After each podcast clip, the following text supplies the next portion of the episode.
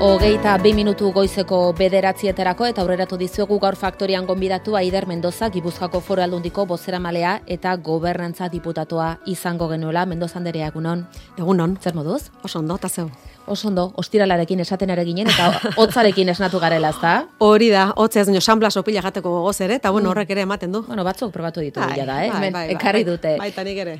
Agintaldiko azken txanpan sartuta gaude, eh, praktikan pare bat hilabete gelditzen zaizkio agintaldiaren, naizek eta zuek eh, agintan egonda erabakiak hartu beharko ditu zuen eh, datorren horri aurre egiteko preste zaudeteia da?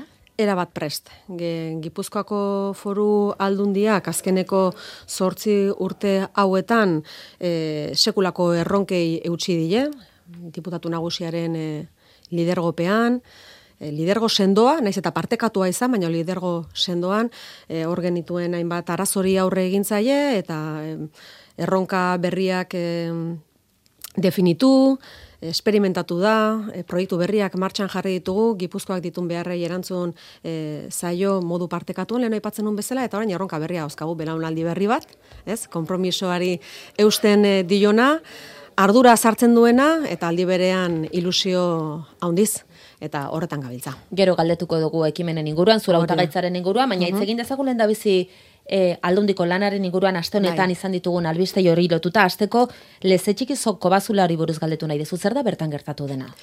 Horre bai Eusko Jaurlaritzan Arriola sailburuak eta Gipuzkoako Foru Aldundian e, Telleria diputatuek esan dutena da inundik inora ez diola kalterik eh, eragin horrek babestutako eremuan. Edo zein kasutan hori horrela izan da eta beraz e, e, gezurtatuta bien aldetik horrelakori gertatu danik e, bueno, jarraipena egingo zaio noski, baina gezurtatu egin dute biek hori horrela izan denik. Beraz, espelo logo talde horrek salatu duena, eh, hori ez dakia, gezurretan ari dira? Ah, inundik inora nik horrelakorik ez esan, eh, esan deguna da, bai, eh, bi, bai diputatu eta bai sailburuaren aldetik, babestatako erremu horretan kalterik ez dala, ez dala egon, hori da, datu objektiboa. Zenbateko tartea dago babestutako ere horretatik eh, kalteak izan diren zonalde horretara, datu hori zenbaketa hori egina duzu? Datu hori nik ez dut ezagutzen, baina bai jarraipen eh, estua egiten ari zaiola gaiari, atzo Gipuzkoako foru aldunditik, okerez bali manago arkeologia aditu batzuk bertan izan ziren, e, bueno, ba, behar diren eh, probak eh, egiten, beraz eh, jarraipen estua egiten ari zaio eta egin zaio. Mm, asko hitz egin da lezetxiki- lezetxikiren inguruan eta eta daukan balio arkeologikio hortaz. Hau gertatu ondoren, galdera da zergaitik ez da e, babestu tarte handiagoa, hau gerta etzedin? E, zergaitik ez da bada espadako babes neurri hori handitu? babestutako eremu horretan kalterik ez bada sortu, arazoa e, nun dago, ez dago inolako kalterik, horrela esan dute, bai eh, Arriola Sailburuak eta bai Telleria diputatuak beraz, babestutako e, leku horretan ez dago inolako kalterik, hori da azpimarratu behar deguna, hori da e, babestuta gelditu dena beraz berme guztiekin jokatu da, bai eremu babestuaren inguruan eta baita ere noski e, balio arkeologikoa handia daukan e, eremu horren inguruan.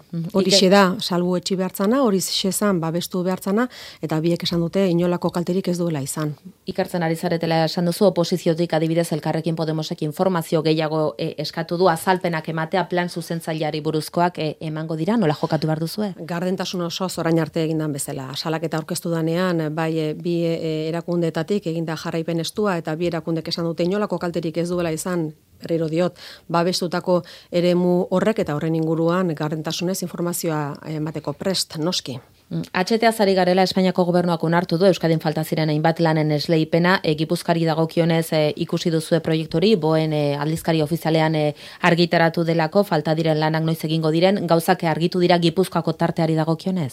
Bueno, bere bidea jarraitzen dute, guk askotan esan dugu, gehiegi luzatzen ari dela noski eta lehenbailen behar degula azpiegitura hori gure lurraldeari ekarpena egingo diolako, gure lurraldeari herritarrei eta gure enpresei ere ekarpena egingo diolako beraz. Orain arte bezala jarraipen estua proiektuari dagokionez eta eskaera lehenbailen gauzatu dadin. Noizko aurre ikusten duzu zuek aldundian martxan izango dela azpegitura? E, horre Eusko Jaurlaritzak esan zuen aurrekuspenak, bueno, hori badakizu egokitzen e, joan e, direla guk egiten dugun eskaria da lehen bailen egitea. Ni datak ez nituzke mai gainean jarriko, ez da gure eskumenekoa eta beraz nik ezin dut horrelako hori ziurtatu, baina bai eskaria orain arte egin dugun bezala lehen bailen bukatua egon dadin eta hor gure e, laguntza osoa hori horrela gertatu dadin. Estatuko aldizkari ofizialan ikusi dugu zenbateko maiztasuna izango duten eta Gipuzkoari dagokionez Donostiatik Bilbora amabi tren eta gazteizik donostiara bederatzi izango direla esan dute. Esperotakoa zen, zuek bestelako aurreikuspena zenuten eta nola ikuste duzu aurreikuspen hori? Guk e, garraio hori beharrezkoa ikusten dugu hain zuzen ere hiru lurraldeen arteko e, loturari dagokionez, ere hiruburuen e, loturari dagokionez eta baita ere Europarekin ikuko dugun loturari dagokionez. Hor egin behar dana da egokitu herritarren beharrei eta maiztasuna izango da behar dena, ez? guk eh, azpigitura da beharrezko ikusten duguna, behar dituen egokitzapen eh, guztiekin. Ni horrelako balorazio bat egiteko gaitasunik ez daukaten momentu honetan, baina bai esan azpigitura beharrezkoa dala hiru lurralden arteko lotura horretarako eta aldi beren Europarako. Eta hor, gure eskaria izango da, maiztasunak egokitzea e, Gipuzkoarren beharrei edo Euskal Hiritarren beharrei. Hiru lurralden arteko lotura eta baitaren afarroarekin oraindik ere ez dago argi, nondik egingo duen bat?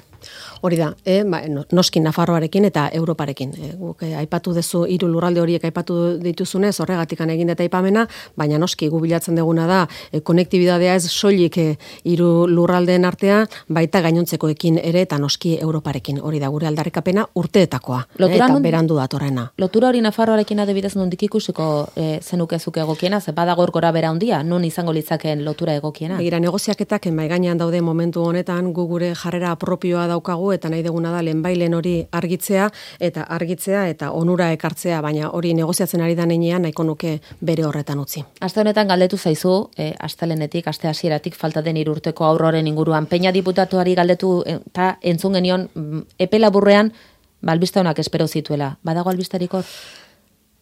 Peña diputatuak esan duen bezala, e, albiste onak espero ditugu eta espero ditugu e, bere alakoan, Aipatu nahi dudana da, eta horren inguruan ere gogoeta bat egin behar eh, dugulako, honen inguruan asko hitz egin dalako, guk eh, gipuzkoan babes sistema egoki badaukagu. Kontuan euki, Gipuzkoan, zazpireun da mar mila biztan legutxo gora bera eukita, zazpireun nerabe ditugula Gipuzkoako foru aldundiko babespean. Zazpireun da irurogei bat nerabe, eh? adin txikikoak. Muturreko egoerak bizi dituztenak, eta muturreko egoerak bizi dituzten enean, Gipuzkoako foru aldundiak bere gain hartu behar dituela nerabe horiek muturreko egoera bizi dituzte, eta hain zuzen ere, hain justu edo adin txikiko honen kasuan, gertatu dena da erabat ezoikoa. Bai, baiketa da erabat ezoikoa. Gure sistemak zer bilatzen du? Sistema honek bilatzen duena da adin txikiko hauei babesa eskaintzea. E, adin txikiko hauek laureun bat daude harrera etxeetan, alegia familiek jasotzen dituzte beren etxeetan, bestela e, gainontzekoak apartamentuetan, pisu tutelatuetan e, daude, eta beraz daukagu sistema oso bat adingabeko hauek babesten dituena. Muturreko kasuak eta kasu honetan erabat ezoikoa. Baina sistemak egingo duena da, e, albidetzen duena da, e, eun, e, aur horiek babestea eta beraz, bere alakoan, seguru gaude berri honak emateko moduan egongo garela eta beraz sistemak balio izan duela e, nerabe hori ere babesteko. Era bate zoikoa dela esaten duzu, baina gertatu da, eta duela urte batzuk ere antzeko kasu bat gertatu zen, protokoloa berrikusteko eskatu dizute, dizuete oposiziotek? Bi aldiz gertatu da hori, e, aipatu dizut, muturreko kasuak dira, zazpireunda irurogei nerabe ditugu Gipuzkoako foru, aldundiko, ba, foru aldundiaren babespean, bi aldiz gertatu da, da baiketa, baiketa, lehenengo aldiz belgikan e, topatu genuen aurra, eta begarren dagokionez, lehen osan dizudan bezala, Gipuzkoako foru aldundia fiskaltzarekin eta hartzantzarekin lanean, e, lanean dabil, eta bere alakoan berri onak emateko moduan gaudela e, ziurtatu dizut. Beraz, sistema osoak e, funtzionatzen du. Protokoloak berrikusi behar dira, ez dira berrikusi behar, protokoloak etengabe e, joten dira egokitzen. Baina berriro diot, sistemak babesa eskaintzen die eta bai azpimarratu nerabe hauek bizi dutela etxean egongo balira bezalako egoera bat ez dira gartzeletan bizi. Ez dira gartzeletan bizi. Muturreko egoera erabat ezoikoa. Bi aldiz gertatu da, jakinda, historia guztian, jakinda zazpion da irurogei bat nerabe ditugula gure esku artean. Lehenengoa onik aurkitu genuen, eta bigarrena berriro diot, berri honak izango ditugu, eta hor lanketa egiten ari gera estua, e, aurrori berriro ere gipuzkoara etortzeko gure baliabidetara. Diskrezio zari zarete lanean, badakigu nazioarteko atxilotzea gindua emana dagoela, horrekin pentsatu behar dugu, Euskal Herritik kanpo, Estatutik kanpo dagoela e, umea? Diskrezioz lan egin behar dugu hain zuzen ere, e, adin txikikoa dela delako eta bere inguruko daturik ezin degulako inundik inora eman ba, e, aurrori babestu beharrean gaudelako askotan e, pentsatzen da aldik eta informazio gehiago eman da agian hobetu ulertu litzateke leiateke lagusak baina kasu honetan gure bete beharra da adin txikik hori babestea eta horrek eskatzen balin badu daturik ez ematea guk ez dugu daturik emango. Hitz egin dezagun zerra sistemari buruz. E, asko hitz egin da hasta honetan akordio badago alderdi nagusien artean Euskal Autonomia Erkidegoan e, EAJak eta PSek esan dute hasiko direla e, gai horri heltzen, zergaitik orain, zergaitik momentu honetan zerga erreforma horri heldu? Guk zerga erreforma e, aipatzen degunean momentu honetan da e, aldiro aldiro zergaren inguruko gogo eta burutzen delako. Hor, e, errealitatea da guk indarrean daukagun zerga sistema horrek ondo funtzionatzen duela, alegia COVID-aren krisiari egoki erantzun dio, balio izan du gure zerga sistemak, balio izan du enpresei laguntzeko, balio izan du familiei laguntzeko, eta beraz, ondo e, funtzionatzen duen sistema bat da. Baina, aldiro aldiro gogo eta egin behar da, azterketa egin behar da, ikusteko egokitzapenen bat behar dan, edo ez, eta hori da, egitera goazena horrelako xumea eta horrelako e, naturala noizean behin egiten dugun azterketa bat eta azterketa horri eutsiko diogu. Azterketa gogo eta baldin eta beharrezko ikusten balin bada egokitzapenak egiteko. Baina berriro diot eta importantena gaur egun indarrean dugun zerga sistemak progresiboa denak e, ondo e, eutsi dio gure industriari, ondo eutsi dio gure ekonomia saereari eta ondo eutsi dio gure gizarte babesari. Eta hori da duen helburu nagusia. Progresibotasuna heldu nahi balin bada eta diagnostiko hori behin eta berriz egiten baduzue buruan izango duzuen undik asiliteken edo ze zerga diren ikutu beharko liratekenak.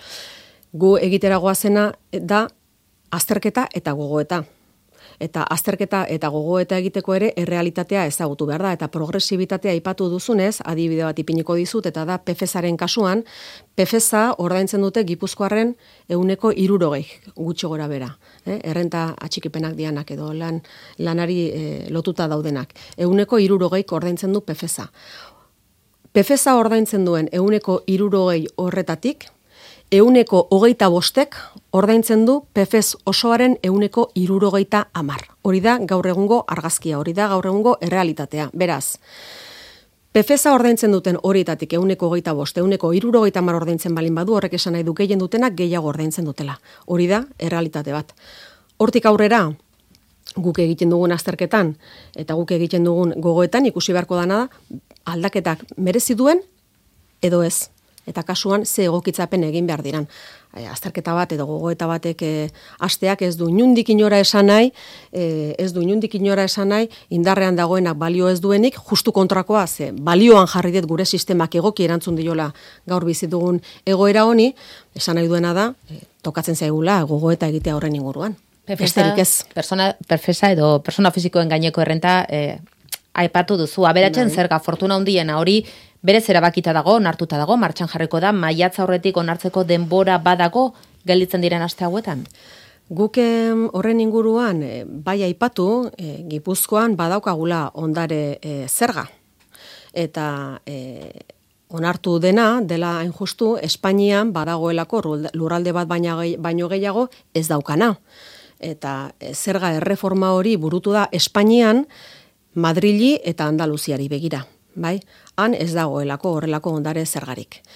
Azpimarratu beraz, Gipuzkoan badaukagula ondare zerga bat, eta beraz, honekin gehien daukatenek gehiago ordaintzen dutela, Kasuan, e, hori onartu denean, kongresuan orain egin behar dana da, egokitzapen pare bat, alegia Madrile kongresuan baimena eman behar digu itun ekonomikoaren eskutik guk hemen kasuan, ba, egokitzapenen bat egin behar balin bada, horren inguruan gogoeta egiten ari gara. Baina, oinarrian guk ondare zerga badaukago gipuzkoan, Madrid eta Andaluziak ez daukate eta horregati burutu da Espainian eta orain ba kongresuan tramitazioa hasiko da horretarako. Hmm, baina demora ematen du maiatza horretik alegia e, desegin aurretik hauteskundeak egin aurretik e, deitu den aberatzen edo fortunen gaineko zer gauri onartzeko edo itxoingo da jada legealdi berria martxan jarri arte.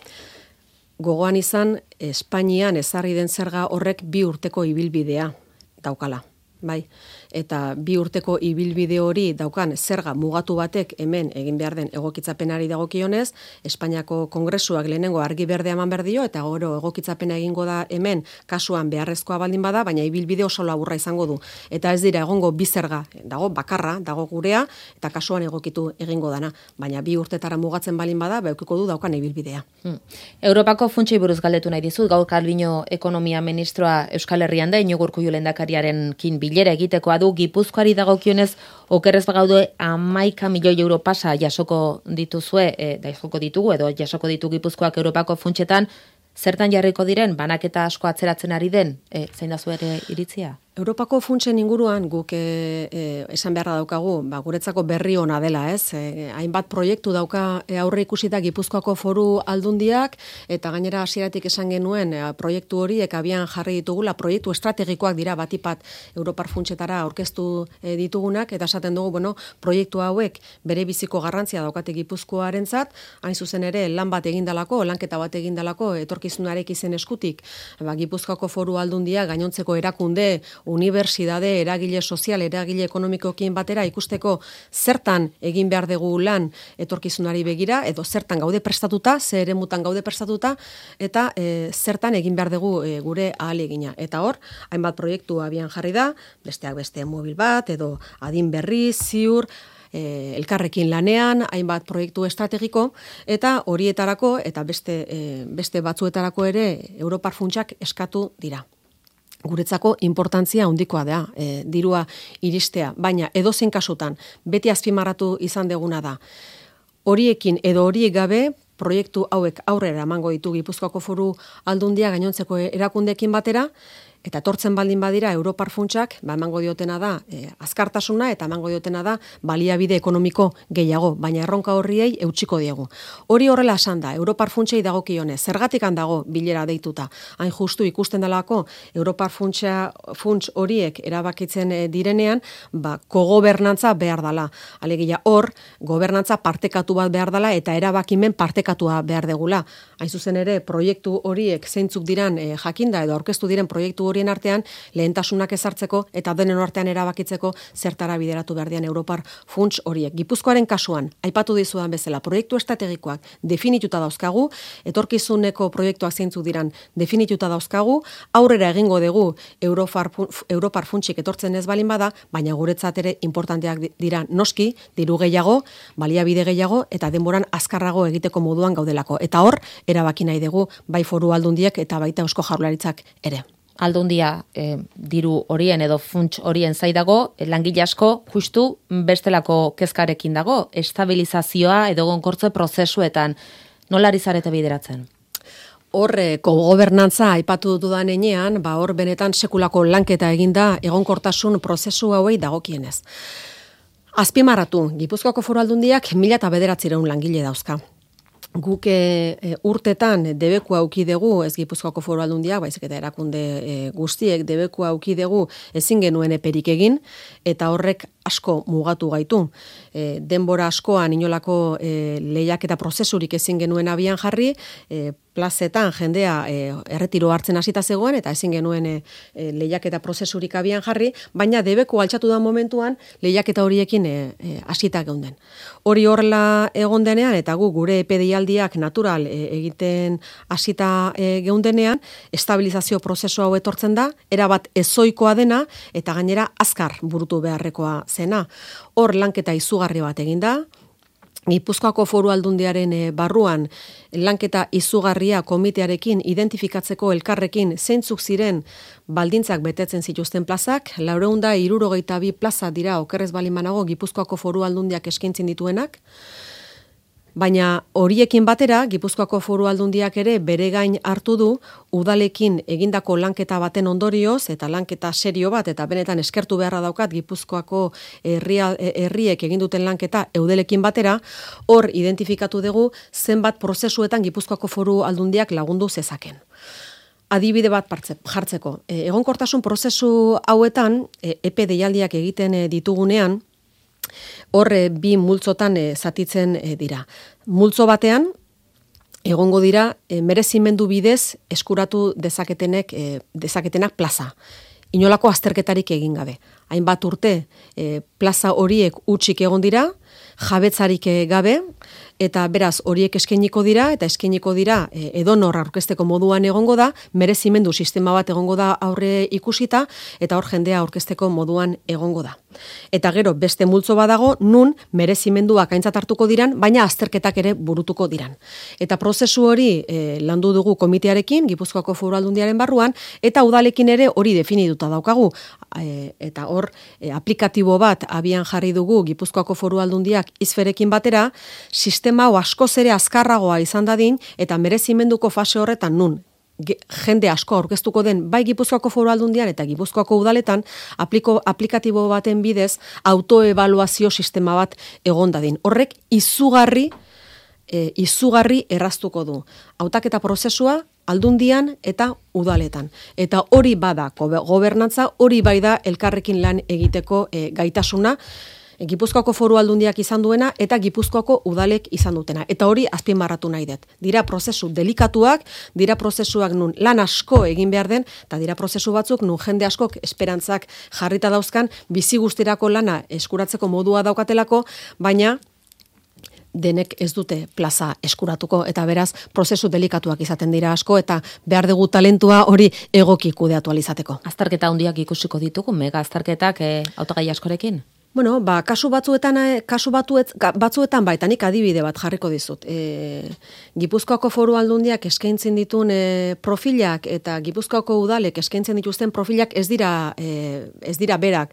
Gipuzkoako foru aldundian adibidez ez daukagu e, musika e, irakaslerik udaletan batzutan bai, Gipuzkoako foru aldundiak ez dauka ehorzlerik, e, udalek bai, baina badode profil batzu bateratua dianak, ez? Bateragarria dianak. Eta kasu honetan, administratiboen kasuan, bada posible, e, eta horrela eskaini digu Gipuzkoako udalei, eta hitzarmenean e, e, hitzarmen bat luzatu digu Gipuzkoako udalei, Gipuzkoako foru aldundia burutu dezan berak, bere kabuz, administratibo guztientzako e, lehiaketa prozesua edo azterketak. Eta hori horrela buratuko dugu pentsatzen den jende asko emango duela izena. Oraindik ez da bukatu epea izena emateko. Beraz, hor bai jende asko aurre ikusten da eta gainontzeko plazetan ere noski. Koizeko bederatziak dira tarte ondorik ez dugu, baina galdetu nahi dizut hauteskunde kanpainaren inguruan eta zure hautagaitzaren inguruan Gipuzkoako EAJaren aldu nagusikai izango zara, zerrenda buru izango zara, badago interesa ikusmina lenda biziko aldiz babesteren artean bi emakume izango zaretelako hautagai EH Bilduko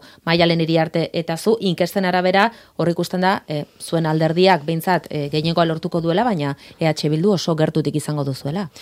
Bueno, e, nik eh, ilusio zeltzen diot kanpaina, kanpaina honi egia da, bi emakume e, gaude, e, lehen lerroan, lehenengo aldiz, eta hori berez berri ona da, e, bestela ikusten den ez dena, ez delako existitzen, hori berez eh, berri oso ona da, baina bai aipatu nahi nuke, bueno, ba, leno hasian esan dut, ez? E, belaunaldi berri bat, konpromisoari eusten diona, erantzun kizunez, heltzen diona e, erronka honi, eta ilusio handiz, eta ariketa demokratiko bat egitera goaz, ariketa demokratiko horren aurrean guk e, konfiantza handia daukagu jendeak badakielako, herritarrek ezagutzen dutelako, zein den Eusko Alderdi Jeltzalearen ibilbidea, azkeneko berrogoi urteetan, zailtasun guztia gain gaindituz e, gure lurraldea oso maila honean e, e, jarri duena, kokatu duena, eta Gipuzkoarrek ere ezagutzen du e, zein den EH Bilduren ibilbidea eta ezin izan den bere ekarpena azkeneko amarkedetan. Ariketa demokratiko horren aurrean gu konfiantza osoa daukagu orain arte egindako ibilbidean, akatsak akats, baina asmatu dugula gure erabaki estrategikoetan, bai industriaren aldeko apostuan, bai gizarte babesaren apostuan, bai giza eskubideen aldeko apostu horretan, eta konfiantza bera daukagu herritarrengan pentsatzen dugulako, bueno, ba, beraiei dagokiela erabakimena, eta ariketa demokratiko horren aurrean, ba, bueno, gu prest gure honena emateko. Miren etxe beste elkarrekin Podemoseko autagai ere emakumea da, berari bai. aipatu behar dugu aston eta gurekin izan dena, e, esan dugu EH Bildu eta EAJ oso gertutik ibiliko direla inkesten arabera, bien arteko elkarlana eta ez elkarlana, elkarlana baino gehiago bideragarri ikusten duzu gaur gaurkoz, e, koalizioa akaso ez, baina elkarren estuagoa hauteskunden ondoren? Bueno, guk eh, alderdi bezala zerbait erakutsi balin badegu azkeneko zortzi urtetan izan da hain justu elkarlana bilatu eta elkarlana sustatu dugula gainontzeko alderdi politikoekin hori da burutu deguna azkeneko urtetan, ez bakarrik alderdi politikoekin baita erakunde, baita e, unibertsitate, bai eragile sozial eta ekonomiko eta elkarlan hori bilatzen jarraituko dugu etorkizunean alderdi politiko guztiekin hori baita gure aukera eta gure aukera eta gure bete beharra. E, gizarteak behar duelako jende bat lanean elkarrekin dauzkagun erronkei elkarrekin erantzun ahal izateko. Eta gero hauteskundetan herritarrek erabakiko dute zeinek e, lideratuko duen prozesu hau. Baina gu konpromisoari eusten diogu eta lidergo partekatu horretan sinisten dugu nola ez. Eider Mendoza Gipuzkoako Foru Aldundiko bozera Maria, eskerrek asko. Eskerrek asko zeuei, egun ona izan.